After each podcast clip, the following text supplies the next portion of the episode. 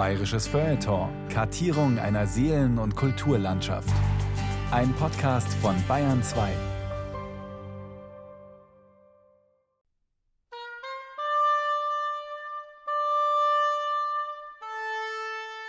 Der Schaffer hat an Weihnachten 1442 schlachten lassen einen Ochsen, eine Kuh, zwei Kälber und drei Schweine, die in fünf Tagen aufgegessen waren. Die anderen Tage aß man kein Fleisch.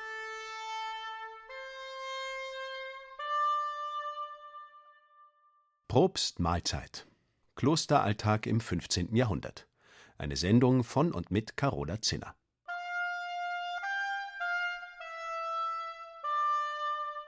Wofür ein Haushaltsbuch doch so alles gut ist. Es hilft nicht nur beim Sparen, es kann auch noch 500 Jahre nach seinem Entstehen etwas erzählen über den Alltag in einer weitgehend versunkenen Welt. In Land und Leute geht es diesmal weit zurück in die Vergangenheit. Schauplatz des Geschehens ist Kloster Baumburg an der Alz, ein Augustinerchorherrnstift nordöstlich des Chiemsees. Zwischen 1436 und 1479 versucht dort der rührige Propst Kaspar Ebenhauser mit Hilfe genauer Buchführung die Ausgaben im Griff zu behalten und will natürlich trotzdem jenes Leben führen, das man für angemessen hält für einen der vornehmen Augustinerchorherren. Wie dieses Leben aussah, davon erzählt uns der Historiker Professor Joachim Wild, für den Propst Ebenhauser ein ja, man kann schon fast sagen, ein guter Bekannter ist. So lange und intensiv hat er sich mit ihm beschäftigt. Ja, ich glaube, das war im Jahr 2003 oder 2004, dass meine Historikerfreunde und ich beschlossen haben, über das weithin unbekannte Kloster Baumburg endlich mal ein richtiges Buch zu schreiben. Mir kam die Aufgabe zu, das 15. Jahrhundert zu bearbeiten, ich ging sofort ins Archiv, also in dem Fall das Bayerische Hauptstaatsarchiv, wo das Archiv des Klosters verwahrt wird. Und dort bin ich nun zwei Jahre lang Propst Kaspar auf Schritt und Tritt begegnet, denn unter ihm blühen die schriftlichen Quellen geradezu auf. Und er hat zum einen Urbarbücher verfasst, das heißt Aufzeichnungen über den Besitzstand des Klosters, aber, und für uns Historiker ist das das Spannende, ein Ausgabentagebuch hat er geführt, und zwar über alle Beträge, über alle Pfennigbeträge, die er ausgegeben hat, einschließlich der Kommentare, die ihm so nebenbei in die Feder geflossen sind. Das ist ja eigentlich unheimlich interessant. Warum wurden das nicht schon viel eher bearbeitet? Sowas ist ja eine Seltenheit. Das ist richtig. Es haben auch manche äh, probiert, diese Quelle zu lesen, aber sie sind daran gescheitert, denn Probst Kaspar hat eine fürchterliche Klaue. Er ist ein Schnellschreiber gewesen, das hat er sich an der Universität Wien angeeignet beim Mitschreiben der Vorlesungen. Und das Zweite ist, wie damals üblich im 15. Jahrhundert, man hat teils lateinisch geschrieben und gesprochen, teils Deutsch. Und genau so sind auch seine Niederschriften. Er fängt Latein an, fährt Deutsch fort, er fängt Deutsch an, er fährt Latein fort. Und das ist natürlich für einen Ungeübten praktisch unlesbar. Und sogar wenn man es versteht, versteht man es nicht immer. Da war zum Beispiel von einem Schaffer die Rede jetzt gerade in dem Eingangszitat. Was ist denn ein Schaffer? Der Schaffer war für die Finanzen, für die Wirtschaftsführung zuständig. Das ist also ein Chorherr des Klosters. Innerhalb von fünf Tagen an Weihnachten, also einen ganzen Ochsen, eine Kuh, zwei Kälber und drei Schweine aufgegessen. Für wie viele Leute war das? Das war für ungefähr 40 Leute. Das Kapitel, also die Chorherren, machten etwa 10 bis 12 Personen aus. Dazu kamen einige Jungherren. Die deutlich größere Gruppe sind die Bediensteten. Das sind sicherlich 20 bis 25 Leute. Und es ist merkwürdig zweigeteilt. Wenn es Fleisch gab, hat man ordentliche Portionen vertilgt. Und an anderen Tagen, da hat man eben fleischlos gegessen, da gab es eben nur ein Getreidemus. Mit dem Essen allein war es natürlich nicht getan. Für das ganze Jahr ist bei Hofe getrunken worden 198 Eimer und vier Viertel Wein, die zusammen 518 Pfund Pfennige wert waren. Herr Wild, 198 Eimer und vier Viertel. Wie viel ist denn das? Ganz genau kann man es nicht sagen, denn jede Stadt, jede Region hat ihr eigenes Maß gehabt. Aber Ein Eimer, das ist ein Hohlmaß, hat damals mindestens 60 Liter umfasst. Also hochgerechnet heißt das, die 198 Eimer machen rund 12.000 Liter Wein aus. Und vielleicht auch noch was zum Preis: 518 Pfund Pfennige. Ja, da tue ich mich jetzt noch schwerer, weil Geld damals einen ganz anderen Stellenwert hatte als heute. Aber man kann es so vergleichen. Für diesen Betrag hätte der Probst sicherlich mindestens fünf stattliche Bauernhöfe kaufen können. Das ist also eine ungeheure Summe Geld und das beleuchtet auch, welchen Stellenwert der Wein im Klosterleben hatte. Was war denn das wohl für ein Wein? Da bin ich mir ziemlich sicher, dass das ein Wein aus der Wachau war, denn Baumburg hatte einen eigenen Lesehof in Krems und natürlich eigene Weingüter in der Wachau. Der Lesehof wurde von einem Lesemeister verwaltet und er war dafür zuständig, den Wein dort zu sammeln, zu verarbeiten und dann nach Baumburg zu transportieren.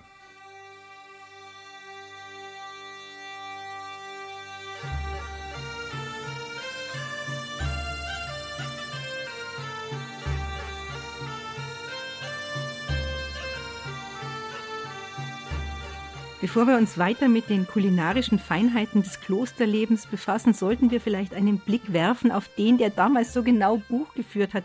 Wer war denn dieser Kaspar Ebenhauser? Kaspar Ebenhauser ist, genau wissen wir es nicht, etwa zwischen 1400 und 1405 geboren.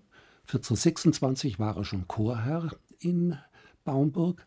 Er wurde dann von seinem Kloster nach Wien zum Studium geschickt. Er muss also ein auffallend pfiffiger, intelligenter Bursche gewesen sein.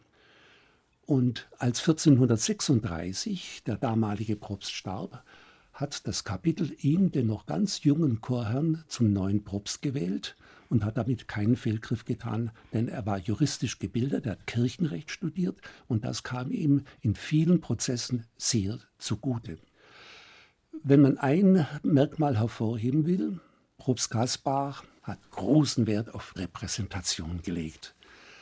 Ein Beispiel, er hat die Diener in ein Livree gesteckt und hat das Klosterleben als Hofhaltung bezeichnet. Und so wie heute verrückt sind nach schönen, schnellen Autos, so war er ganz vernarrt in seinen Fuhrpark, also in Kutschen, Schlitten und natürlich in die dazugehörigen kostbaren Pferde. Dieses 15. Jahrhundert ist ja insgesamt eine Zeit der Pracht, der Repräsentation. Gegen Ende der Amtszeit von Propst Ebenhauser findet 1475 die berühmte Landshuter Hochzeit statt. Ein gigantisches Fest, zu dem das Kloster offenbar einen stattlichen Beitrag leisten musste. Die Herzöge waren so frei und haben ihre landesherrlichen Klöster gerne, natürlich äh, ohne etwas dafür zu bezahlen, zu Diensten herangezogen. In dem Falle musste Propst Kaspar einen Koch abstellen, es gab ja viele, viele Besucher zu verpflegen, und eine entsprechende Kutsche mit sechs Pferden. Und diese sechs Pferde wie auch die Pferdeknechte mussten in den Farben des Bräutigams, also des jungen Herzogs Georg, gekleidet sein. Und die Farben waren braun, weiß und grau. Ein bisschen war er wohl auch selbst schuld oder vielmehr seine Liebe zu Prunk und Pracht. 1462 nämlich heißt es im Haushaltsbuch. Da kam mein Herr gen Burghausen mit fünf Priestern und mit einem Schlitten, der das Wappen führte. Dazu zwölf Pferd. Ein zwölfspänniger Schlitten. Da hat es ihnen offenbar so richtig gezeigt. Burghausen war ja damals eine herzogliche, ja man kann sagen, eine Außenstelle von, vom Landshuter. Burghausen war eine der Residenzburgen der Landshuter Herzöge. Es war wohl die stärkste Festung überhaupt, galt mehr oder weniger als uneinnehmbar. Dort war der Schatz verwahrt und, das muss man auch deutlich sagen, Dorthin wurden gerne die Herzogin-Witwen abgeschoben, damit sie bei Hofe nicht störten. Propst Kaspar, das heißt überhaupt die Pröpste von Baumburg, hatten die Aufgabe, einmal im Jahr dort die Seelenmesse, also die Jahrtagsmesse für die verstorbenen Herzöge zu lesen. Und so kam es, dass er immer wieder auch zwischendurch nach Burghausen fahren durfte, um dort eine Messe für die Herzöge zu lesen.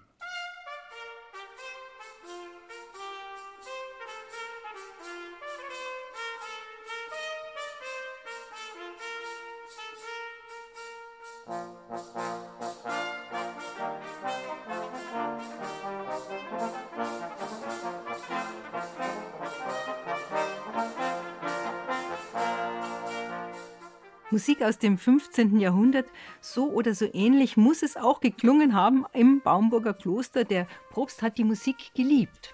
Das hängt zum einen mit dem religiösen Leben zusammen, bei den Tageszeiten in der Klosterkirche, beim Gottesdienst, immer wurde ja gesungen. Das waren die alten gregorianischen Choräle, die wir gerne einmal gehört hätten, aber die Zeit ist vorbei. Eine andere Seite, das sind die Besucher, die zum Kloster kommen. Und das sind auffallend viele Musiker nicht die bäuerlichen Musikanten, sondern das sind die Musiker von Hofe, vom Herzogshof in Landshut, vom bischöflichen, genauer gesagt vom erzbischöflichen Hof in Salzburg. Und natürlich haben die sich nicht lange bitten lassen, dort ein Konzert zu geben. Und der Propst wusste auch, was er zu tun hatte, sie wirklich fürstlich zu verpflegen und ihnen dann noch ein Gastgeschenk für die Rückreise mitzugeben. Andersrum ist natürlich auch so gewesen, dass die Gäste etwas mitgebracht haben. Also der adelige Nachbar, der hat ab und zu mal auch ein paar Leckerbissen so geschickt, ohne zu Besuch zu sein. Herr Jörg, der Torringer, hat meinem Herrn geschickt sechs Steinraben. Da hat mein Herr dem Boten zu Trinkgeld geben 32 Pfennige. Die Thüringer haben eine eigene Begräbniskapelle im Kloster und damit ist eine enge, enge Beziehung zu Baumburg gegeben. Die Gastgeschenke sind eine Sensation für uns heutigen. Denn wir erfahren etwas von einem heute mehr oder weniger ausgestorbenen Vogel, dem Waldraben oder Waldrappen oder Steinraben, da gibt es mehrere Namen dafür. Und wir erfahren aus dem Tagebuch, dass in manchen Jahren mehr als ein Dutzend dieser Vögel als Gastgeschenk, vor allem von dem Thüringer, zum Probst geschickt wurden. Man muss daraus den Schluss ziehen, dieser Waldrapp war eine Delikatesse ohnegleichen. Es gibt auch noch andere kulinarische Extras, für die wir uns heute nicht mehr so begeistern können. Der Müller von Hölltal hat Probst Kaspar einen Schwan geschenkt, wofür er 32 Pfennige Trinkgeld erhielt. Für 17 Eichhörnchen habe ich für jedes drei Pfennige bezahlt. Doch die Herren Köche und der Kellermeister haben alle alleine gegessen und mir keines übrig gelassen. Offensichtlich war das für die damalige Zeit eine besondere Leckerei. Wir wissen alle, an so einem Eichhörnchen ist nicht viel dran. Darum mussten es hier mindestens 17 sein, damit es überhaupt mal eine Pfanne voll gibt. Das Kuriose dabei ist, dass sich nun der Propst beschwert, dass die Köche und der Kellermeister und vermutlich auch noch andere Chorherren in der Küche schon über diesen Leckerbissen gemacht haben und wer dazu kommt, ist alles aufgegessen. Fatal für ihn. Und er musste es bezahlen und hat nichts gekriegt. Der Kaspar Ebenhauser hat gerne Geld ausgegeben, aber er wollte auch was dafür haben. Ja, es gibt zwei Beispiele, die zeigen, wie extrem das auseinanderliegt. Ende Mai oder Anfang Juni kamen die Bauernmädchen und haben ein Körbchen voll Walderdbeeren zum Probst gebracht.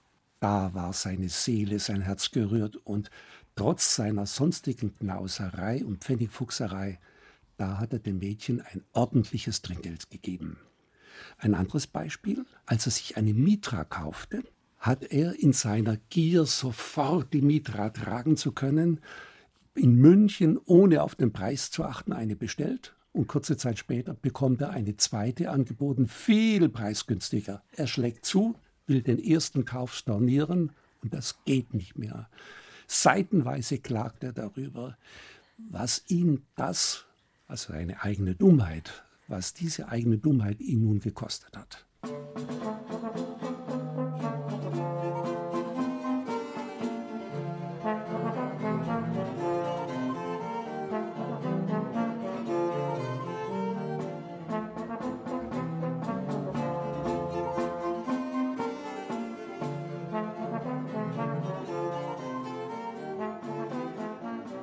was schon sehr deutlich wird, anders als bei den Bettelorden wie etwa bei den Franziskanern, hat man bei den Augustinerchorherren nicht wirklich gedarbt, oder? Das sind nun auch zwei extreme Franziskaner-Augustinerchorherren. Die Augustinerchorherren waren ein Herrenorden, alle stammten aus dem Adel und sie dachten nicht daran, beim Eintritt ins Kloster ihr adeliges, bequemes Leben aufzugeben. Das war ja auch der Gegenpol bei den Franziskanern, die der Welt entsagten und in Armut lebten. Das führt dann dazu, dass die Chorherren natürlich eine entsprechende Verpflegung als selbstverständlich angesehen haben. Und entsprechend hoch sind auch die Ausgaben, die Propst Kaspar hier tätigen darf. Jetzt gab es ja im Kloster oft Fastenzeiten, aber auch da ging es in Baumburg ja nicht ganz karg zu. Das Etikett stimmte, das hieß Fastenspeise oder auch Fastenmus. Ein Diener des Propstes wurde nach Salzburg geschickt. So weit musste man reisen, denn da gab es das nächste Delikatessengeschäft. Und der musste dort als Fastenspeise Pomeranzen, Konfekt, Welsche Nüsse, und kandierte Früchte und so weiter kaufen, also lauter Leckereien, die man auf dem Land auf gar keinen Fall bekommen konnte. Und insofern war das durchaus richtig, diese Speisen waren fleischlos. Wenn man das so hört, Obst aus Salzburg, eine Schlittenfahrt nach Burghausen, man meint ja immer, im Mittelalter bleiben die alle hübsch zu Hause oder da, wo sie sind, aber es war offenbar ein ziemliches Kommen und Gehen. Das ist richtig. Einerseits bleibt man die meiste Zeit zu Hause, andererseits ist es überhaupt keine Besonderheit, weite Strecken zu gehen oder zu reiten. Und das führt dann dazu, dass das ganze Jahr über alle möglichen Leute zum Kloster kommen, um eine Mahlzeit bitten, um ein Nachtquartier bitten. Item sind kommen gen Baumburg Hans Eichstätter, Jäger des Herzogs, mit sieben Knechten, einem Buben, zwei Rossen und 28 Hunden. Das sind zum Teil Bettler, Vaganten, Studenten, aber auch hochstehende Gäste, die dann entsprechend bewirtet werden müssen. Und er hat sich dann offenbar auch bei den Armen spendabel gezeigt. Item, mein Herr von Baumburg, hat einem Grafen aus England zwölf Kreuzer gegeben. Der sprach, er wäre bei den Türken gewesen. Propst Kaspar hat Paul Pörzel ein halbes Pfund Pfennige geliehen. Auf nimmer wiedergeben, wann er hätt keinen Pfennig und hätt das Fieber im Säckel und auch sonst. Mein Herr hat einem sehr alten Landstreicher 24 Pfennige gegeben, um zu verhindern, dass er auch zukünftig in der Welt umherstreift. Da heißt's mein Herr, also der Propst schreibt offenbar nicht immer selbst. Anfänglich hat er alles selbst und allein geschrieben. Dann, nach etwa zehn Jahren, tritt immer häufiger ein Schreiber auf, man darf ruhig sagen, sein Sekretär. Wir wissen auch, wer er ist. Das war der bisherige Schulmeister von der Klosterschule, der dann in die Vertrauensstellung des Sekretärs beim Probst übergewechselt hat. Und zwischen den beiden muss eine sehr vertraute Atmosphäre gewesen sein, denn der Schreiber schreibt auch die Kommentare auf, die der Probst so beiläufig mit abgegeben hat. Und da muss man wissen, der Probst hatte sehr viel Sinn, einerseits für Humor, andererseits auch für Skurriles. Auf unserem Gurt Mitterfelden sitzt ein großer Böswicht, genannt Hänsel, Bischof in der Tafern. Ich hab geben 50 Pfennig einem Meister, genannt Mertan. Er sprach, er wollt mir's wieder zahlen. Doch die seid perduti. Die seid perduti. Die sind für immer verloren. Allerdings bringen eigentlich alle Besucher zu dieser Zeit auch etwas mit, was heiß begehrt ist, nämlich Nachrichten von der großen weiten Welt.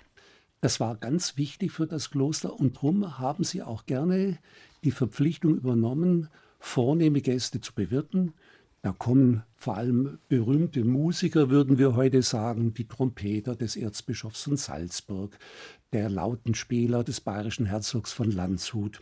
Und warum waren die so erwünscht? Weil die natürlich von den Herzogshöfen vom erzbischöflichen Hof die Nachrichten mitgebracht haben, die man in Baumburg, also weit ab vom Schuss, darf man ruhig sagen, so nicht bekommen hätte. Man kann sich das so bildlich vorstellen. Am Abend sitzen die beisammen, trinken Wein und diese Gäste werden gelöchert. Wie war das mit dem Herzog? Wann bricht der nächste Krieg aus? Wie geht's der Herzogin? Und so fort. Und die haben natürlich aus dem Schatz ihres Wissens hier bereitwillig erzählt. Also es war ein Geben und Nehmen.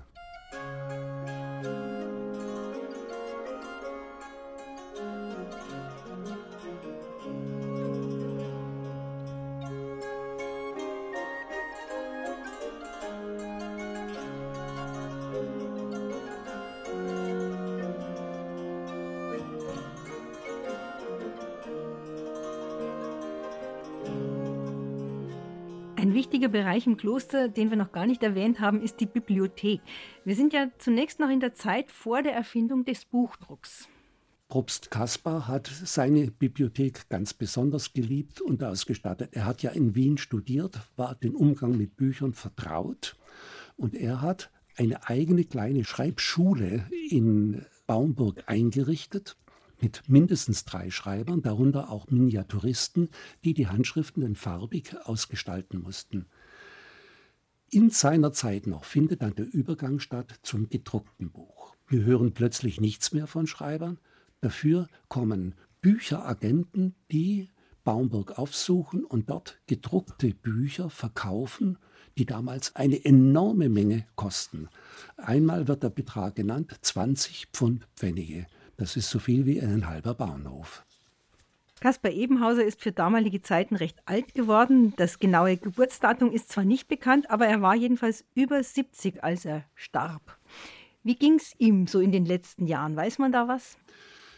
Durch das Ausgabetagebuch erfahren wir ganz genau, wann der Diener zur nächsten Apotheke reiten musste, um wieder für seinen Herrn Arznei zu besorgen. Oder, wenn es schlimmer war, wann ein Arzt aus Augsburg, aus München, aus Salzburg nach Bauburg kommen musste, um den offenkundig sehr schwer leidenden Probst äh, zu untersuchen und zu pflegen.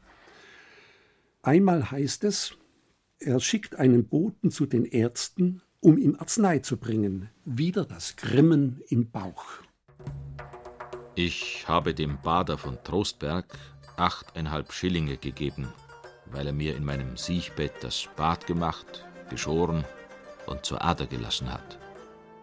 Der Bader war sozusagen der Heilkundige vor Ort auf dem Lande. Zu ihm ist man gegangen und da gab es riesige Unterschiede. Manche hatten sich ein großes Erfahrungswissen zugelegt, andere, naja, die haben eine Multifunktion gehabt, vom Haare schneiden über das Bartscheren, über das zur Ader lassen bis hin zu kleinen Operationen, aber natürlich auch Wundverbände anlegen.